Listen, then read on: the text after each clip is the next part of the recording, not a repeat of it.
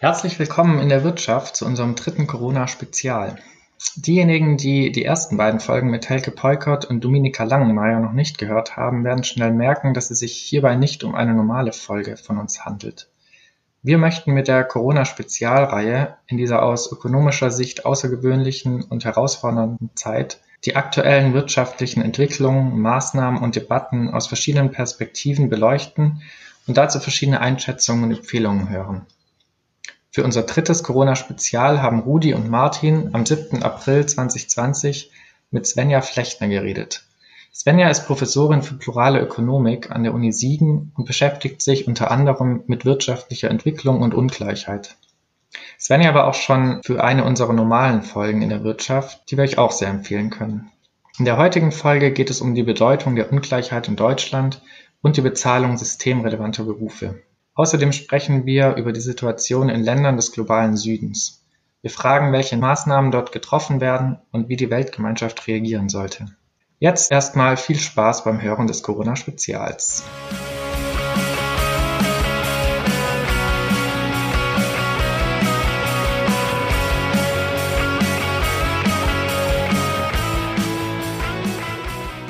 Wir freuen uns sehr, dass Svenja heute nochmal erneut zu uns gekommen ist zum Corona-Spezial, beziehungsweise virtuell zu uns gekommen ist und äh, hier sich Zeit nimmt, unsere Fragen zu beantworten. Schön, dass du da bist, Svenja.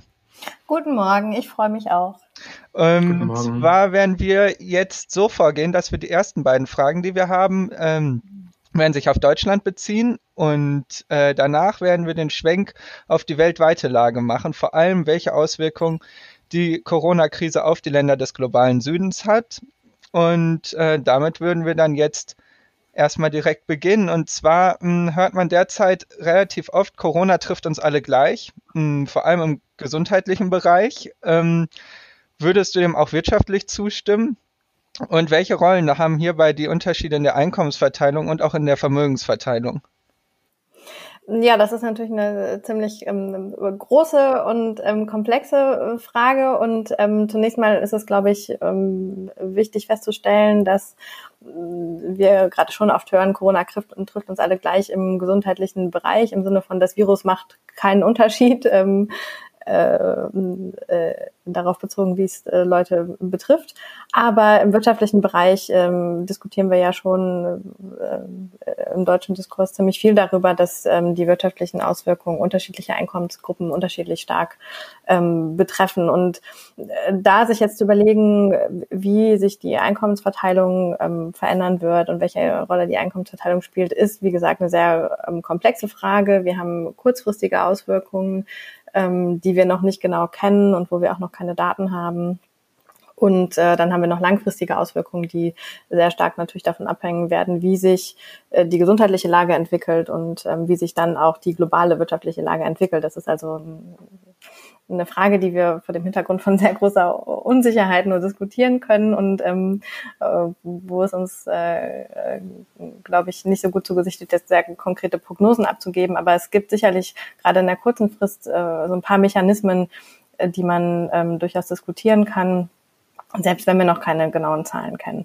Ähm, wir haben ja jetzt ähm, vor zwei Wochen ungefähr ähm, in Deutschland äh, einige der wirtschaftlichen äh, Maßnahmen beschlossen in den letzten Tagen. Ich glaube, gestern sind nochmal ähm, kleinere Maßnahmen äh, hinterhergekommen. Und ähm, es gibt die ersten Daten darüber, ähm, wie beispielsweise das Kurzarbeitergeld nachgefragt wird, also äh, oder ange, ähm, angemeldet wird.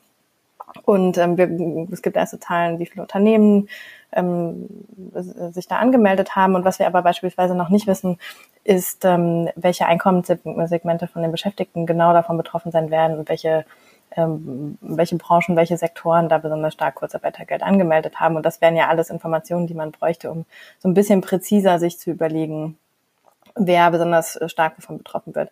Ähm, ich denke, was wir aber schon äh, wissen können, ist, dass es im unteren Einkommenssegment einige Gruppen äh, gibt, die ähm, sich jetzt als systemrelevant ähm, herausgestellt haben oder sozusagen mehr Aufmerksamkeit als systemrelevante Gruppen bekommen haben.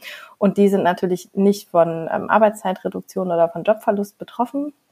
Und gleichzeitig gibt es aber andere Gruppen im unteren Einkommenssegment, ähm, die sehr früh sehr stark betroffen ähm, wurden und betroffen sein werden, ähm, zum Beispiel im Tourismus, in der Gastronomie, in der Floristik, ähm, im Hotelgewerbe und so weiter. Und ähm, das heißt, im unteren Einkommensbereich können wir erwarten, dass es einige Gruppen gibt, die sehr stark beansprucht äh, sein werden beruflich und ähm, andere, die sehr stark von äh, Jobverlust, äh, Kurzarbeiterregelungen und so weiter betroffen sein werden. Und, ähm, und das wird natürlich ähm, dann in diesem Bereich auch zu einer ähm, äh, zu einer Schere sozusagen führen. Und ähm, wichtig ist vielleicht noch ähm, daran zu denken, dass wir, ähm, gerade wenn es um Kurzarbeiterregelungen geht, die ja vor allen Dingen aus der Industrie kennen, wo es üblich ist, dass ähm, Unternehmen äh, das Kurzarbeitergeld noch ein bisschen aufstocken. Ich glaube, bei VW sind das beispielsweise 95 Prozent.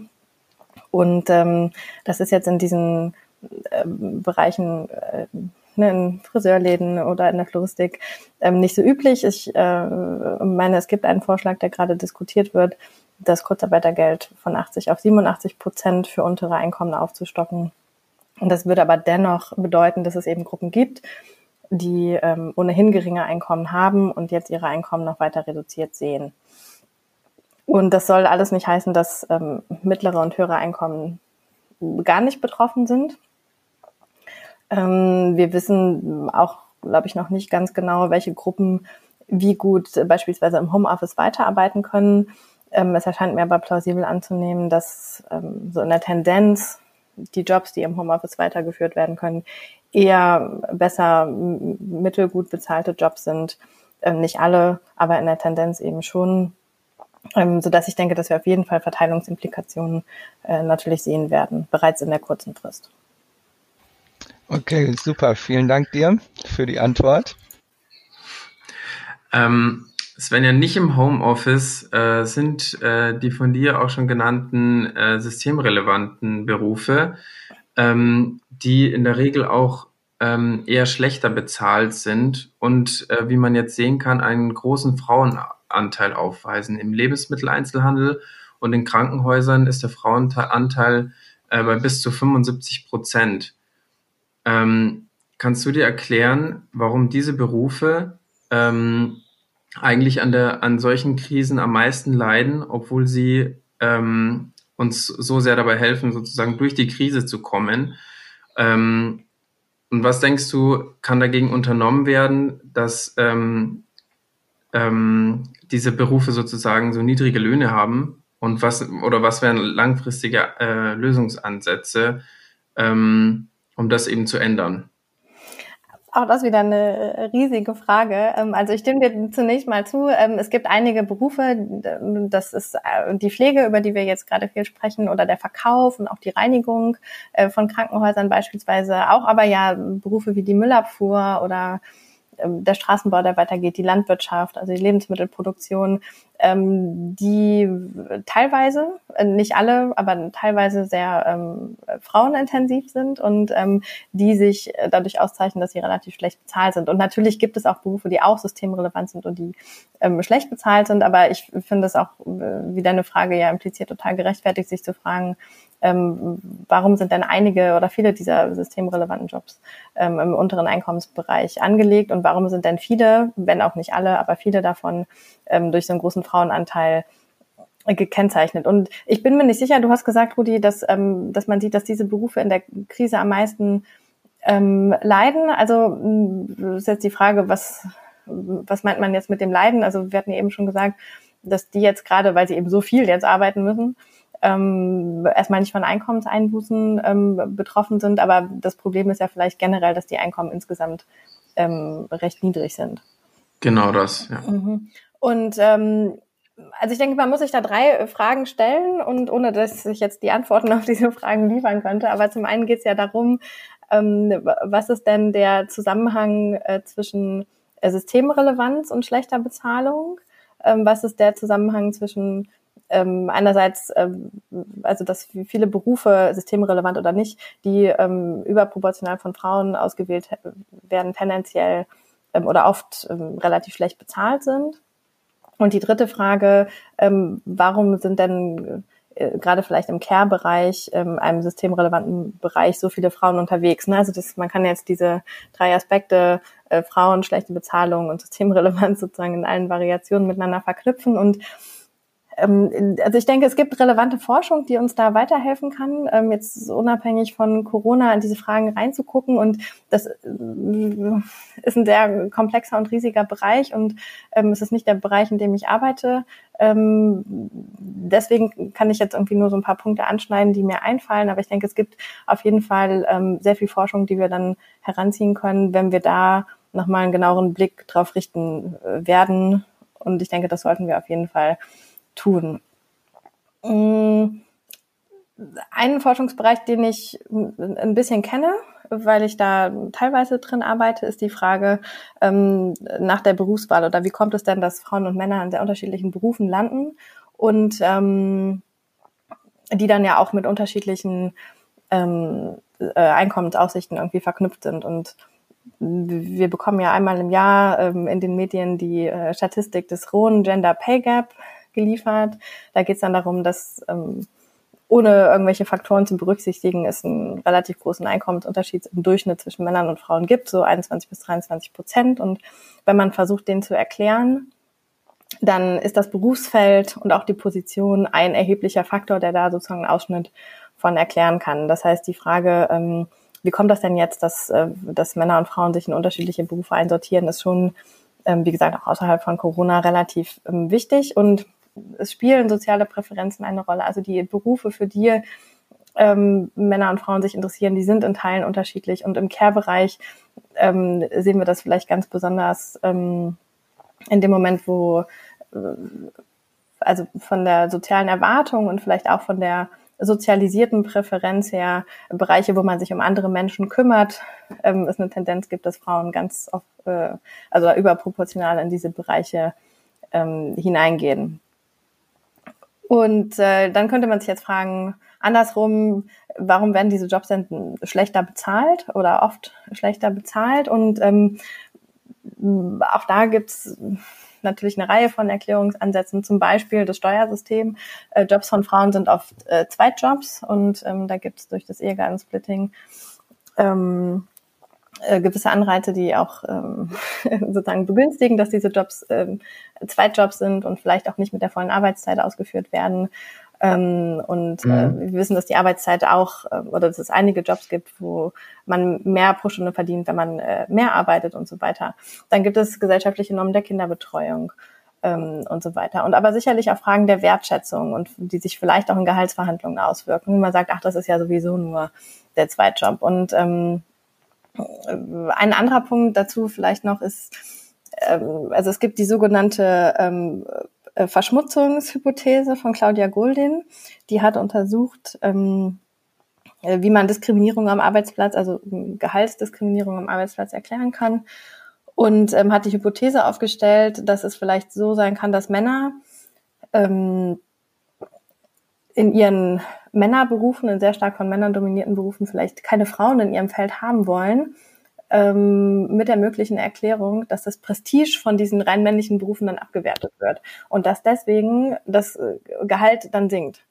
Und ich will nicht sagen, dass diese Hypothese jetzt eine gute Erklärung ist unbedingt, aber allein, dass man diese Hypothese aufstellt, finde ich, sagt uns schon einiges über Dynamiken am Arbeitsmarkt. Mhm. Ähm, denn das ist ja schon einerseits eine verrückte, eine interessante, aber auch verrückte Überlegung, ähm, dass sowas überhaupt passieren könnte und ähm, dass das Prestige von Berufen abgewertet werden könnte, weil Frauen da reingehen und das dann dazu führen könnte, dass der Beruf sozusagen als weniger wertvoll erscheint und sich das dann im Gehalt ähm, widerspiegelt. Ne? Und das es steht so ein bisschen vor dem Hintergrund, dass vielleicht gesellschaftlich insgesamt eine geringe Wertschöpfung für Care-Arbeit da ist, dass man irgendwie sagt, das bisschen Haushalt und auch das bisschen Kindererziehung, ähm, das ist ja irgendwie kein besonders anspruchsvoller Job, wenn man sich jetzt den ganzen Tag da irgendwie mit Pflege oder Kinderbetreuung ähm, beschäftigt und dann spiegelt sich das eben auch in einem geringeren Gehalt wieder. Das betrifft aber vielleicht als letzten Satz ja auch nicht nur Frauenberufe. Also ich finde es auch wichtig, dass wir da jetzt nicht ähm, übers Ziel hinausschießen. Das betrifft genauso Berufe mit vermeintlich geringerer Qualifikation im Verkauf. Ähm, äh, ne, wer fährt den, den äh, Mülllaster und so weiter. Ähm, das sind Berufe, denen wir vielleicht nachsagen, dass sie eine geringe Qualifikation haben und dass die Personen, die das durchführen, auch relativ leicht austauschbar sind Und ähm, die Frage, die man sich dann auf gesellschaftlicher Ebene vielleicht stellen muss, ist, wie soll denn eigentlich das Gehalt ähm, für diese Berufe ähm, äh, festgelegt werden. Ne? Also ist es gerechtfertigt, dass die, dass die Gehälter sehr gering sind, nur weil wir annehmen, dass man die Personen relativ leicht austauschen kann. Ja, das ist eine berechtigte Frage, würde ich mal sagen. Mhm. Wahrscheinlich auch eine oft diskutierte Frage und man scheint ja noch nicht zu einer abschließenden Antwort gekommen zu sein, wie man das jetzt besser machen sollte. Oder? Es ist, es ist vor allen Dingen auch eine politische Frage. Ne? Also das ist jetzt, glaube ich, nichts, was man aus der Wissenschaft heraus ähm, beantworten könnte. Man kann natürlich äh, Dynamiken äh, beobachten und analysieren, wie es dazu kommt. Ähm, wie, wie man die Probleme löst, ist dann aus meiner Sicht oft äh, eine politische Frage. Okay, dann wollen wir damit Deutschland verlassen und äh, widmen uns jetzt der großen, weiten Welt und da vor allem den Ländern des globalen Südens. Und ähm, wir könnten sagen, dass Länder des globalen Südens tendenziell hm, oft oder mehr Erfahrung mit äh, schweren Krankheiten haben. 2019 zum Beispiel starben 1,8 Millionen Menschen an Tuberkulose, knapp 800.000 Menschen an AIDS und auch an Malaria starben knapp 400.000 Menschen. Und der größte Teil der Opfer stammt eben aus dem globalen Süden. Hm, jetzt so langsam oder beziehungsweise mittlerweile auch schon schneller steigen die Fallzahlen der äh, Corona-Erkrankungen auch im globalen Süden. Hm, wie gehen diese Länder damit um? Äh, sowohl was zum Beispiel dieses Gesundheitssystem angeht, aber vor allem halt eben auch ähm, mit den wirtschaftlichen Folgen. Okay, also auch das, Sie haben wirklich eine Tendenz, die großen Fragen zu stellen. Ähm, und ähm, wir reden jetzt von sehr vielen Ländern in verschiedenen ähm, Weltregionen ne, mit sehr unterschiedlichen Ausgangsbedingungen und Gesundheitssystemen und politischen Systemen und Ressourcen und so weiter. Und ich versuche die Nachrichten äh, und Diskurse da total intensiv zu verfolgen und kenne mich aber selbst äh, im Prinzip nur in Lateinamerika aus. Und umso wichtiger scheint es mir jetzt, äh, dass wir darauf wirklich nochmal hinweisen, dass ähm, was wir nicht machen wollen gerade, ist sehr pauschale Antworten zu suchen. Ne? Und mhm. es kommt, ähm, es gibt sicherlich Tendenzen, die wir so sozusagen global ähm, beachten müssen, gerade jetzt auch, wenn es um die wirtschaftliche ähm, also wenn es um die, den Umgang mit den wirtschaftlichen Auswirkungen betrifft. Aber die Situationen sind auch durchaus sehr unterschiedlich. Also sowohl was die Ausgangslage betrifft, als auch die Frage, wie gehen die Länder jetzt damit um und äh, wie reagiert da ähm, die Weltgemeinschaft. Es gibt aber natürlich ähm, Probleme, die relevant sind, die auch vor der Corona-Krise schon da waren. Zum Beispiel Fragen äh, nach dem Zugang zu sauberem Wasser, dem Zugang äh, zur Gesundheitsversorgung. Das sind, glaube ich, Fragen, die man äh, natürlich überall ähm, beachten muss. Und also ich glaube, man kann das jetzt nur beispielhaft beantworten. Aber was wir zum Beispiel in Lateinamerika sehen, ist, ähm, dass Gesundheitssysteme äh, teilweise sehr stark privatisiert sind und ähm, dass oft keine gute öffentliche Daseinsvorsorge besteht, natürlich auch mit extremen Unterschieden zwischen einzelnen Ländern. Aber dass insgesamt schon ähm, die sozusagen eine gewisse ähm, Spaltung oder fehlender Universalismus im Gesundheitssystem und äh, insgesamt in der Sozialversorgung dazu führt, dass ähm, dass unterschiedliche Bevölkerungsgruppen sehr unterschiedlichen Zugang haben äh, zu Diagnostik und zu Behandlung beispielsweise. Mhm. Ähm, es gab in Brasilien zum Beispiel einen der ersten Fälle, der in den Medien dann auch für viel Aufmerksamkeit gesorgt hat. Ähm, einer der ersten Corona-Todesfälle war eine Haushälterin, die ähm, in einem Haushalt gearbeitet hat, wo die ich glaube, eine Person aus dem Haushalt im Ausland äh, war, sich mit äh, Corona infiziert hat und zurückgekommen ist und dann äh, sofort auch ähm, sich hat testen lassen und währenddessen aber die Haushälterin infiziert hat, die ähm, äh, in dem in der Gesundheitsbehandlung, zu der sie Zugang hatte, erstmal überhaupt nicht getestet wurde und auch gar nicht die Idee aufkam, dass sie sich vielleicht infiziert haben könnte. Und dann ähm, ist die Frau verstorben, bevor man überhaupt verstanden hat, äh, dass sie an, an Covid-19 erkrankt war. Und das äh, symbolisiert so ein bisschen, wie unterschiedlich gut die Zugänge ähm, teilweise sind. Gleichzeitig gibt es aber auch ähm, Länder, in denen jetzt versucht wird, äh, private und öffentliche Akteure zur Bekämpfung der gesundheitlichen Folgen zusammenzubringen. Mhm. Das wäre also so ein Aspekt. Mm, was sicherlich auch ein Aspekt ist, ist, dass generell die Ausstattung mit medizinischem Material und Beatmungsgeräten ähm, an den meisten Orten, in den meisten Ländern ähm, schlechter ausfällt als wir das jetzt im Vergleich zu Deutschland ähm, ähm, sehen würden. Und gleichzeitig ist es aber auch total wichtig, Martin, was du gesagt hast, nämlich, dass äh, viele Länder ja durchaus Erfahrungen haben mit, ähm, mit Ebola, mit Cholera und mit anderen, also auch von Mensch zu Mensch übertragbaren Viren und ähm, natürlich von diesen Erfahrungen jetzt total stark profitieren. Das heißt, in dem Moment, wo wir sagen, äh, die Ausstattung mit medizinischem Gerät, die Ausstattung mit ähm, Testmaterial, mit Beatmungsgeräten ist defizitär, ähm, bedeutet es aber nicht, dass man sagt, ähm, das medizinische Personal ist irgendwie total unvorbereitet. Also es gibt durchaus ja ähm, äh, wirklich sehr fähige ähm, Ärzteteams und äh, Pflegerteams und so weiter, die also wirklich auch am Zahn der Zeit natürlich versuchen, jetzt äh, sich möglichst gut vorzubereiten. Und ähm, ich finde es sehr wichtig, das nicht äh, zu vergessen. Ich war 2010, glaube ich, war das während der ähm, während des Ausbruchs äh, von Cholera in Haiti und der Dominikanischen Republik und es war wirklich ähm, äh, sehr interessant und sehr beeindruckend zu sehen, dass innerhalb von äh, sehr kurzer Zeit einerseits natürlich Materialengpässe ein Riesenproblem darstellen, aber andererseits auf der Seite des, ähm, des äh, pflegerischen und ärztlichen Personals ähm, sehr stark Maßnahmen äh, ergriffen wurden, ähm, was Trainings betrifft, was irgendwelche Protokolle betrifft und so weiter.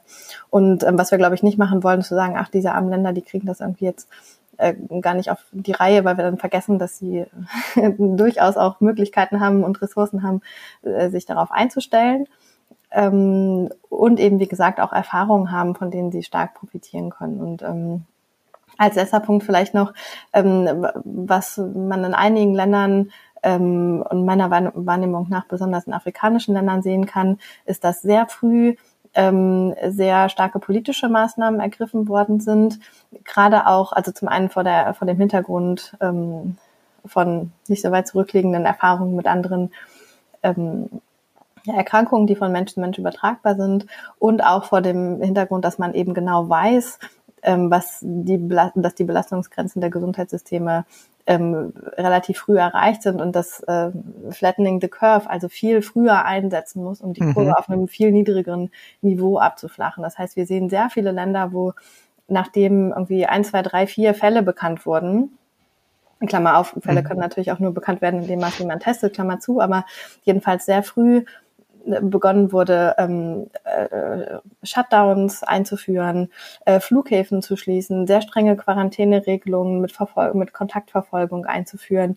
Also bevor wir in Europa irgendwie daran äh, gedacht haben, gab es in einigen afrikanischen Ländern weniger Fälle und trotzdem wurden alle Personen, die an internationalen Flughäfen angekommen sind, für 14 Tage einfach rigoros in Quarantäne gesteckt und ähm, ihre Kontakte wurden verfolgt, weil klar war, dass man einfach versuchen muss, so weit wie möglich das Land ähm, virusfrei zu halten, was nicht gelingt, aber um trotzdem die Kurve so flach wie möglich zu halten.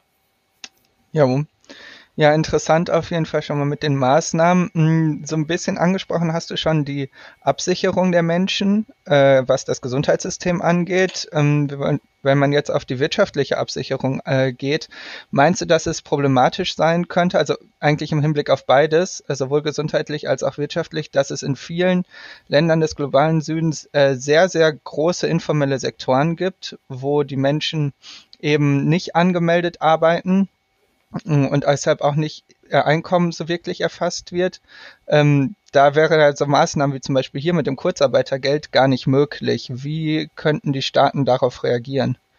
Mhm. Klar, also zum einen, ähm, also du hast ja zuerst angesprochen, ist, wie problematisch dann äh, Shutdowns sind in solchen Situationen und in manchen Ländern nicht so sehr, in afrikanischen Ländern, aber beispielsweise in Indien haben wir ja gesehen, dass Shutdowns wirklich von Anfang an extrem rigoros ähm, umgesetzt wurden, also so, dass auch wirklich wirtschaftliche Aktivität stark beeinträchtigt wurde. Und ähm, das betrifft natürlich dann viele Menschen, die im informellen Sektor arbeiten, besonders stark, weil Einnahmen sofort wegbrechen, ähm, das oft sehr kleine ähm, Businesses sind, die ähm, keine großen Rücklagen haben, wo keine Arbeitslosenversicherung besteht ähm, und auch sonst keine Versicherung, Krankenversicherung, Schutz und so weiter.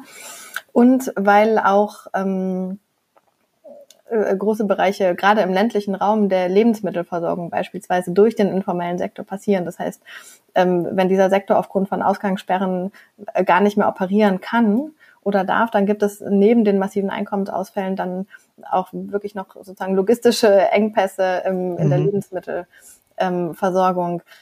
Ähm, und du hast natürlich recht, ist es schwieriger, ähm, darauf zu reagieren, ähm, weil natürlich so Maßnahmen wie das Kurzarbeitergeld oder viele andere Maßnahmen eine sehr, also sehr verwaltungsintensive Maßnahmen sind. Andererseits gibt es äh, Programme, die viele Länder sich jetzt zu Nutzen machen können, zum Beispiel Cash-Transfer-Programme. Ähm, also Programme, die ähm, gerade Familien äh, im unteren Einkommenssegment adressieren, ähm, die ähm, Cash auf bestimmte wie so EC-Karten ausgezahlt bekommen beispielsweise. Und das ist jetzt in verschiedenen Orten aufgestockt worden.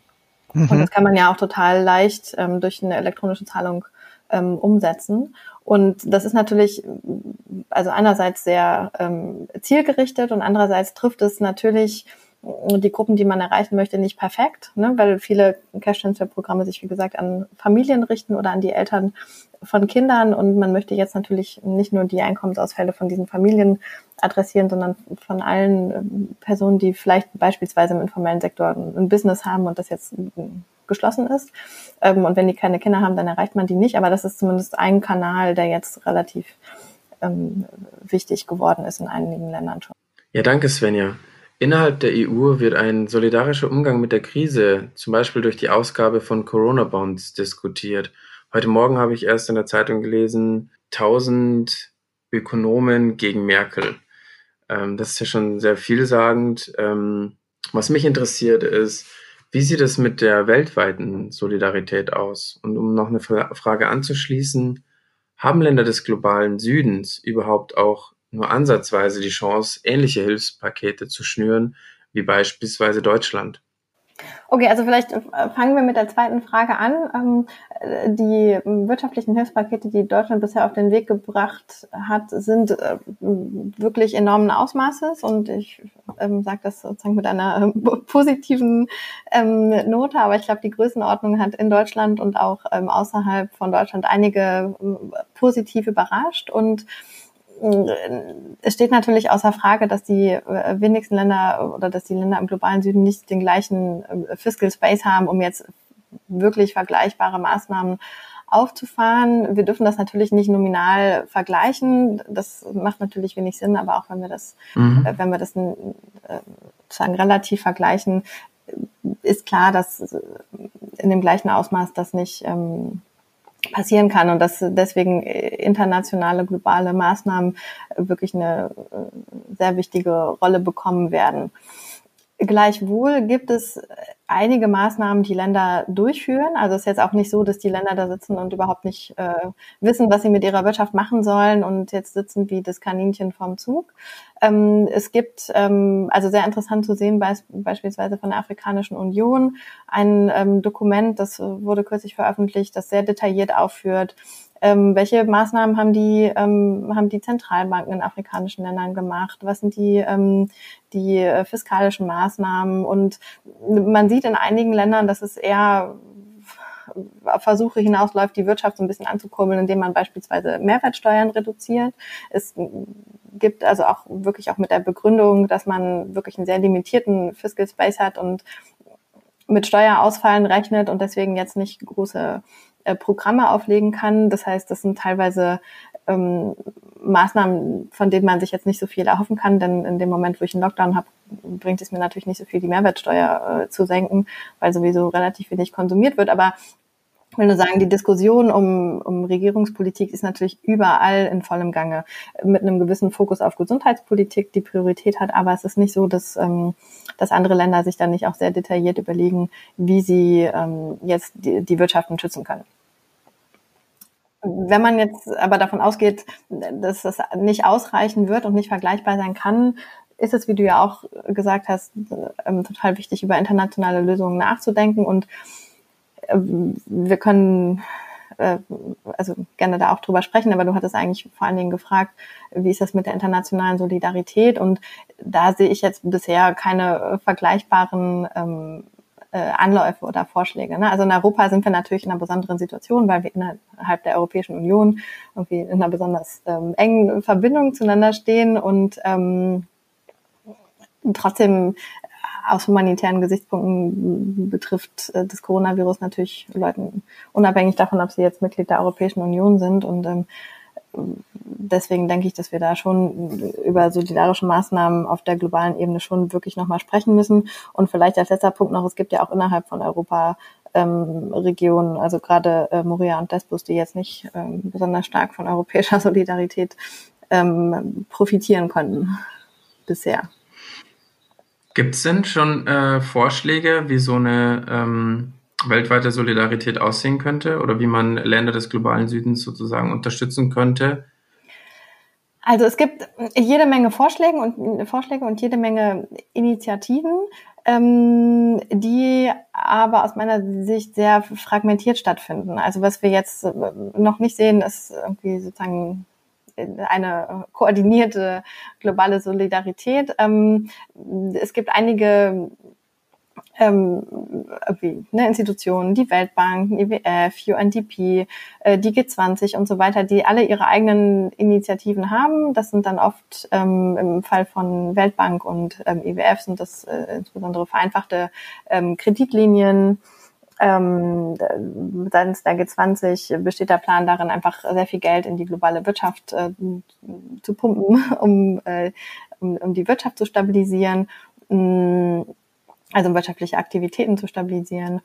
Mm, dann äh, gibt es bei der Weltbank und dem IWF auch noch den Aufruf, ähm, dass ähm, die äh, dass Schuldzahlungen, also Kreditzahlungen von Ländern des globalen Südens, insbesondere in Afrika, ausgesetzt werden sollen, dass sie also ihre Kredite, die sie sowieso schon haben, erstmal nicht ähm, bedienen müssen, nicht rückzahlen müssen. Und einige der Kredite, die jetzt als, als Hilfskredite angelegt werden, sind dann zinsfreie Kredite ähm, und solche Maßnahmen gibt es natürlich. Aber das Ganze ist, wie gesagt, recht ähm, unkoordiniert.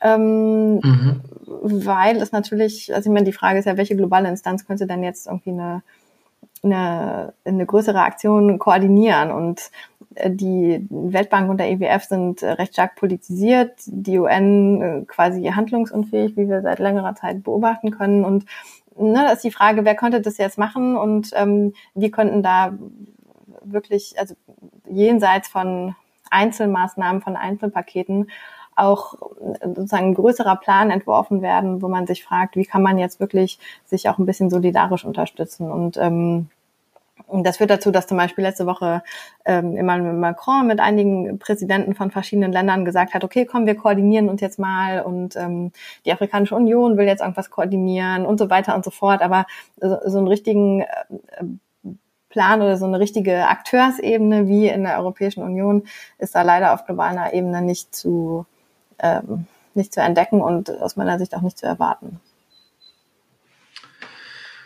Okay, ähm, das ist natürlich äh, bisschen traurig ähm, oder sehr traurig, ähm, aber vielleicht bleibt die Hoffnung und ähm, dass, wenn man sich jetzt sozusagen in Europa äh, solidarisiert, dass man auch erkennt, dass eben so ein Virus eben die ganze Welt betrifft und vielleicht kommt ja dann noch was nach.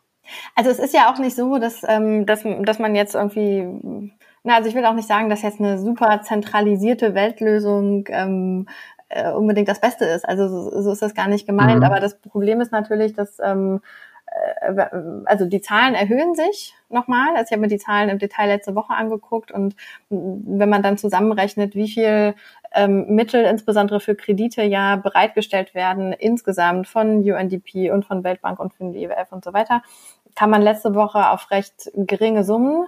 Das hat sich seitdem nochmal erhöht ähm, und ich denke, es wird sich auch weiter erhöhen.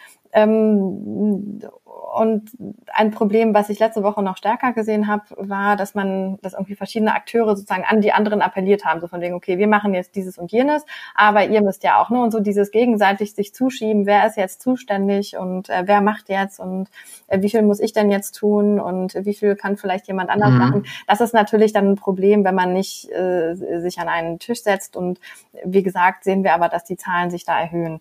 Ähm, was ich wirklich mit am beunruhigendsten finde, ist, ähm, dass für die Länder des globalen Südens jetzt insbesondere also Kreditlinien zur Verfügung stehen und das Aussetzen ähm, von äh, Schuldrückzahlungen von bestehenden Krediten, um jetzt erstmal kurzfristig ähm, die Staatshaushalte zu entlasten.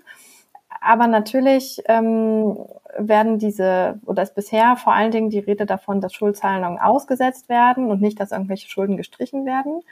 Und das mhm. heißt, dass äh, so und dann kommen jetzt neue Kredite dazu, die mögen zinsfrei sein, aber dennoch sind das Kredite, die ich zurückzahlen muss. Das heißt, ähm, einige Länder werden aus dieser Situation herausgehen und extrem viel höhere ähm, Auslandsverschuldung haben, als sie es vorher hatten. Und die muss dann ähm, bedient werden. Und in Europa sprechen wir in der gleichen Situation äh, von Eurobonds ja unter anderem deswegen, weil ähm, wir nicht wollen, dass einzelne Staatshaushalte mit ähm, erhöhten Schulden belastet sind und ähm, äh, zum einen, damit das einfach nicht verbucht wird in den einzelnen Staatshaushalten und das dann die Verschuldungsfähigkeit in der Zukunft beeinträchtigt.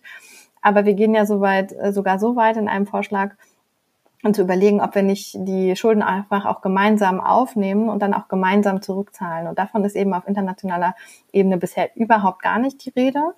Ähm, es ist nicht die Rede davon, dass wir gemeinsam irgendwelches Geld bereitstellen und einfach äh, ärmere Länder davon äh, irgendwie zahlen können, was sie zahlen müssen, sondern wir reden immer noch von individualstaatlicher Verschuldung, auf denen die Länder dann nachher sitzen. Und das ist natürlich in der langen Frist ein, ein riesiges Problem.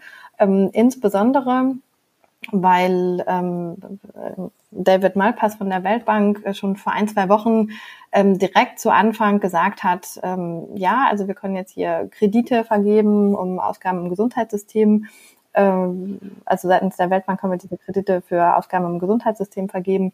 Aber äh, strukturelle Anpassungsmaßnahmen werden dann sehr wichtig sein in der mittleren Frist, um der Welt zu signalisieren, dass natürlich die Länder dann sich auch sehr schnell erholen. Und ähm, ich finde es wirklich sehr kritisch, jetzt bereits an dieser Stelle von äh, Strukturanpassungsprogrammen zu sprechen. Man weiß natürlich im Detail nicht, was dahinter steckt, weil das auch seitens der Weltbank dann also zumindest soweit ich weiß, nicht, äh, nicht vertieft worden ist. Ich habe nicht mehr darüber gelesen, aber vom Prinzip her ist es natürlich ähm, wirklich problematisch zu sagen, okay, ihr könnt euch jetzt verschulden, ihr werdet nach dieser Krise, nach dieser Gesundheitskrise stark verschuldet rausgehen. Wir erwarten eine globale Rezession und dann wollen wir auch noch, dass ihr bestimmte Strukturanpassungsmaßnahmen erfüllt, ähm, Steuern senkt und so weiter und so fort. Das äh, schränkt den, den Politik, äh, also den politischen mhm. Raum für die Länder extrem ein und erscheint auch ökonomisch nicht besonders sinnvoll. Und das finde ich wirklich äh, sehr besorgniserregend. Während wir jetzt darüber gesprochen haben, wie man quasi dafür sorgen kann, dass finanzielle Mittel in diese Länder des globalen Südens kommen, äh, bemerkt man an den Finanzmärkten eigentlich eine umgekehrte Tendenz, dass äh, gerade eher eine Flucht in sichere Anlagen zu beobachten ist, hm, sprich in diesem Fall vor allem Anleihen der USA hm, und das halt zu einem Kapitalabfluss in den Ländern des globalen Südens führt. Ähm, verschärft das aktuell ganz akut die äh, wirtschaftliche Lage dort? Ähm, ja, auf jeden Fall. Also es gibt äh, Länder, die also wirklich von Kapitalflucht ähm, betroffen sind, äh, oder von Kapitalabflüssen betroffen sind. Und ähm, einige Länder in den letzten Jahren hatten, also in Asien, Lateinamerika, äh, hatten Finanzkrisen und Schuldenkrisen, die ähm, mit äh, also die irgendwie auf ähnliche Weise entstanden sind. Und ähm, natürlich bringt das die Wechselkurse der Länder unter Druck, ähm, macht es schwieriger, die Auslandsverschuldung zu bedienen. Also jetzt haben wir eben davon gesprochen, dass einige Programme ähm, Rückzahlungen äh, zunächst mal aussetzen, aber das Problem bleibt ja vielleicht in der mittleren Frist auch ähm, bestehen. Und ähm, es ist natürlich so, dass einige Länder größere Reserven ausländischer Währung haben, die sie dann einsetzen können, um den Kurs der eigenen Währung zu stärken. Andererseits ist es aber auch so, dass ähm, insbesondere manche afrikanische Länder explizit als Teil ihrer Regierungsstrategie genannt haben, dass sie die ähm, die Reserven, die sie haben, einsetzen wollen, um also medizinisches Material äh, zu kaufen und nicht um ihre eigene Währung zu stärken. Das heißt, ähm, auch da ist natürlich durch diese Situation der Kapitalabflüsse der Handlungsspielraum äh, von, von Regierungen dann einfach äh, stark eingeschränkt. Und ähm, es gab einen Vorschlag oder es gibt Vorschläge, aus diesem Grund Kapitalkontrollen einzuführen. Mhm. Wie könnten solche Kapitalkontrollen aussehen? Ja gut, also manche Länder überlegen oder diskutieren einfach wirklich ähm, zu verbieten, bestimmte äh, Transaktionen auf Banken durchzuführen, damit Kapital nicht abfließen kann. Ah, okay. Ja.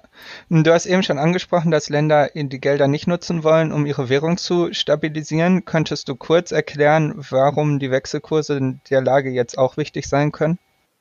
Naja, also in dem Moment, wo ich in ausländischer Währung verschuldet ähm, verschuldet bin, ist es natürlich wichtig, dass meine eigene Währung nicht ähm, an, äh, an Kaufkraft sozusagen gegenüber ausländischen Währungen verliert, weil dann ja die, äh, also ich muss ja meine Schulden in ausländischer Währung bedienen und wenn ich mehr von meiner eigenen Währung aufwenden muss, um das zu machen, dann ähm, habe ich natürlich inländisch auch geringeren ähm, äh, Handlungsspielraum.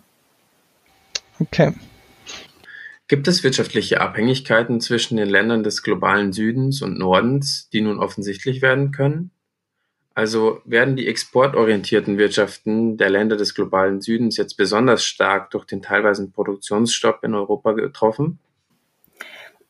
Also wir sehen erstmal, dass wirtschaftliche Abhängigkeiten uns auch angreifbar machen, ähm, so ganz global gesagt. Ähm, Im globalen Süden weiß man das natürlich schon länger. Also es gibt äh, Länder, die nicht erst seit gestern relativ abhängig von bestimmten wirtschaftlichen Aktivitäten sind, von bestimmten Exportprodukten beispielsweise sind. Also zum Beispiel 40 Prozent der Exporteinnahmen in der Dominikanischen Republik, was jetzt relativ früh ähm, von Corona betroffen wurde durch den Tourismus. Ähm, 40 Prozent von den Exporteinnahmen der Dominikanischen Republik kommen aus dem Tourismus, der jetzt erstmal nicht äh, stattfindet. Ähm, oder äh, Entwicklungsminister Müller hat äh, vor ein paar Tagen in einem Interview gesagt, ähm, ich weiß nicht, wo die Zahlen herkommen, aber er hat gesagt, dass ähm, Bangladesch schon Textilbestellungen im Wert von 1,4 Milliarden Euro verloren hat.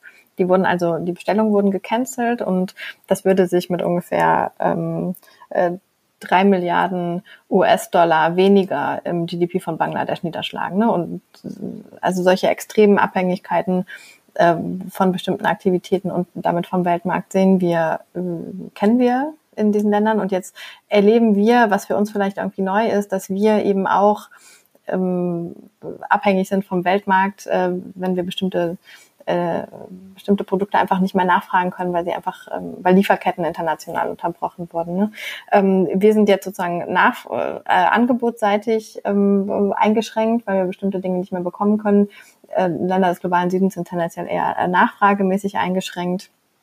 Und ähm, das wird sich sicherlich auch äh, verstärken. Also nach ähm, Rohstoffprodukte, der Rohstoffpreise sinken, ähm, der Ölpreis ist bereits stark gesunken. Und das führt natürlich gerade für Länder des globalen Südens, aber auch nicht nur eben zu, ähm, zu großen Problemen. Und das sind natürlich Abhängigkeiten, ähm, über die wir jetzt vielleicht nochmal ähm, neu nachdenken, weil es uns jetzt gerade auch selbst betrifft, äh, taucht das Problem stärker in in äh, Diskursen, also auch in wirtschaftswissenschaftlichen Diskursen auf. Und ich denke, dass wir da im Kontext von internationalem Handel einfach nochmal ein bisschen neuer nachdenken müssen und dann vielleicht aber auch von Ländern des globalen Südens tatsächlich ähm, lernen können. Also in der Standardhandelstheorie ähm, die Standardhandelstheorie sagt uns ja, dass globaler Handel mit ähm, Skaleneffekten und ähm, dann irgendwie zur Agglomeration führt und zu starker Spezialisierung und eben nicht zu Diversifizierung. Und ähm, in den letzten Tagen war auch zu hören, dass wir uns ja vielleicht auch ein bisschen diverser aufstellen müssen, also unsere Lieferketten diverser aufstellen müssen, ähm, damit wir einfach ein bisschen besser abgesichert sind. Und äh, vielleicht sieht das auf den ersten Blick erstmal ineffizient aus. Ähm, wenn wir aber einpreisen, dass wir sozusagen das Risiko haben, wenn unsere Wertschöpfungs, also dass wir ein Risiko haben, wenn unsere Wertschöpfungsketten sehr stark spezialisiert sind, dann erscheint es uns vielleicht auch einfach effizienter, ähm, uns ein bisschen breiter aufzustellen. Und ähm, ich denke, wie gesagt, dass es ein Thema sein wird, was wir in der Handelstheorie, in der, äh, im Thema internationaler Handel nochmal ähm, nochmal neu angucken müssen. Und ähm, es gibt Ansätze ähm, aus der Entwicklungshandelsökonomik, das sind teilweise wirklich Nischenansätze, von denen wir da vielleicht auch lernen können. Also ohne jetzt zu einem undifferenzierten Abbau internationaler Arbeitsteilung aufrufen zu wollen, gibt es eben Ideen, äh, regionale Handelsnetzwerke dazu zu nutzen, um äh, Rohstoffexporteure äh, resilienter zu machen, also damit resiliente Handelsnetze Netze aufgebaut werden, ähm, die also dann auch mittelfristig zur Stabilität führen können. Mm, und wir werden sicherlich auch nochmal darüber reden müssen, wie Handelspolitik es eigentlich insbesondere Ländern des globalen Südens erlaubt, äh, sich zu diversifizieren und Upgrading durchzuführen und vielleicht durch Industriepolitik äh, von sehr starker Rohstoffspezialisierung wegzukommen, weil wir ja jetzt einmal mehr sehen, wie, ähm, wie wichtig das ist, ein bisschen diversifiziert aufgestellt zu sein. Und in dem Zusammenhang übrigens ähm, könnte man auch überlegen, ob man, ob, ob das nicht Entwicklungen sind, die sowieso wünschenswert sind, zum Beispiel ähm, mhm. was äh, Transport, lange Transportwege betrifft. Ne? Also wie gesagt, ich will jetzt nicht sagen, internationaler Handel ist äh, böse und wir müssen jetzt alles regionalisieren, aber in dem Moment, wo ich regionale Handelsnetzwerke aufbaue als ein als eine mögliche Lösungsstrategie könnte man vielleicht auch lange Transportwege und damit Umweltkosten vermeiden. Und ähm, wie gesagt, ich denke, dass diese Diskussion jetzt neuen Auftrieb ähm, bekommen wird. Wunderbar. Ja, danke Svenja auf jeden Fall für den Einblick ähm, in die äh, Diskussion im globalen Süden und auch in Deutschland. Ähm, mich selber hat es auf jeden Fall weitergebracht und fand es sehr spannend. Ähm, Martin? Ja, ja ich äh, bedanke mich auch. also ich fand es sehr schön dass du äh, nochmal dir Zeit genommen hast, mit uns zu sprechen und uns so interessante Einblicke geben konntest, in vor allem in Bezug auf den globalen Süden, der mh, hm, teilweise zumindest in der derzeitigen Diskussion in den Medien äh, etwas kurz kommt, habe ich mhm. zumindest das Gefühl. Ja, ich denke, euch hat wieder Spaß gemacht, auch wenn es natürlich, ähm, na, also wir sind jetzt alle keine Corona-Experten und ich bin auf jeden Fall keine Corona-Expertin und es ist irgendwie immer schwierig, über Themen zu reden, ähm, in denen man sich nicht ähm, extrem auskennt. Deswegen äh, auch wirklich nochmal äh, der Hinweis, dass, ähm, ne, dass man wirklich äh, vielleicht nicht so stark vereinfachen sollte oder dass es irgendwie leicht ist, Dinge äh, oder dass es nicht so leicht ist, sich zu Dingen zu äußern, ähm, die jetzt auch aktuell passieren, weil man dann natürlich sich nicht so gut daran auskennen kann. Aber was ich wichtig finde, Martin, war eben der Punkt, den du zuletzt gesagt hast, die, ähm, der globale Süden ist auch aus meiner Sicht in den Medien äh, stark unterrepräsentiert, obwohl ähm, oder das ist obwohl, aber es lohnt sich wirklich, da auch ein bisschen Zeit zu investieren und sich da ein bisschen ähm, im Internet umzuschauen. Es passieren nämlich wirklich auch sehr interessante Dinge und nicht zuletzt auch ähm, Entwicklungen, von denen man ähm, tatsächlich auch lernen kann, also von Umgangsweisen. Und deswegen ist es wirklich auch ähm, nicht nur irgendwie humanitär wichtig, dass man den globalen Süden nicht vergisst, sondern es ist tatsächlich auch, ähm, wie ich finde, ganz interessant.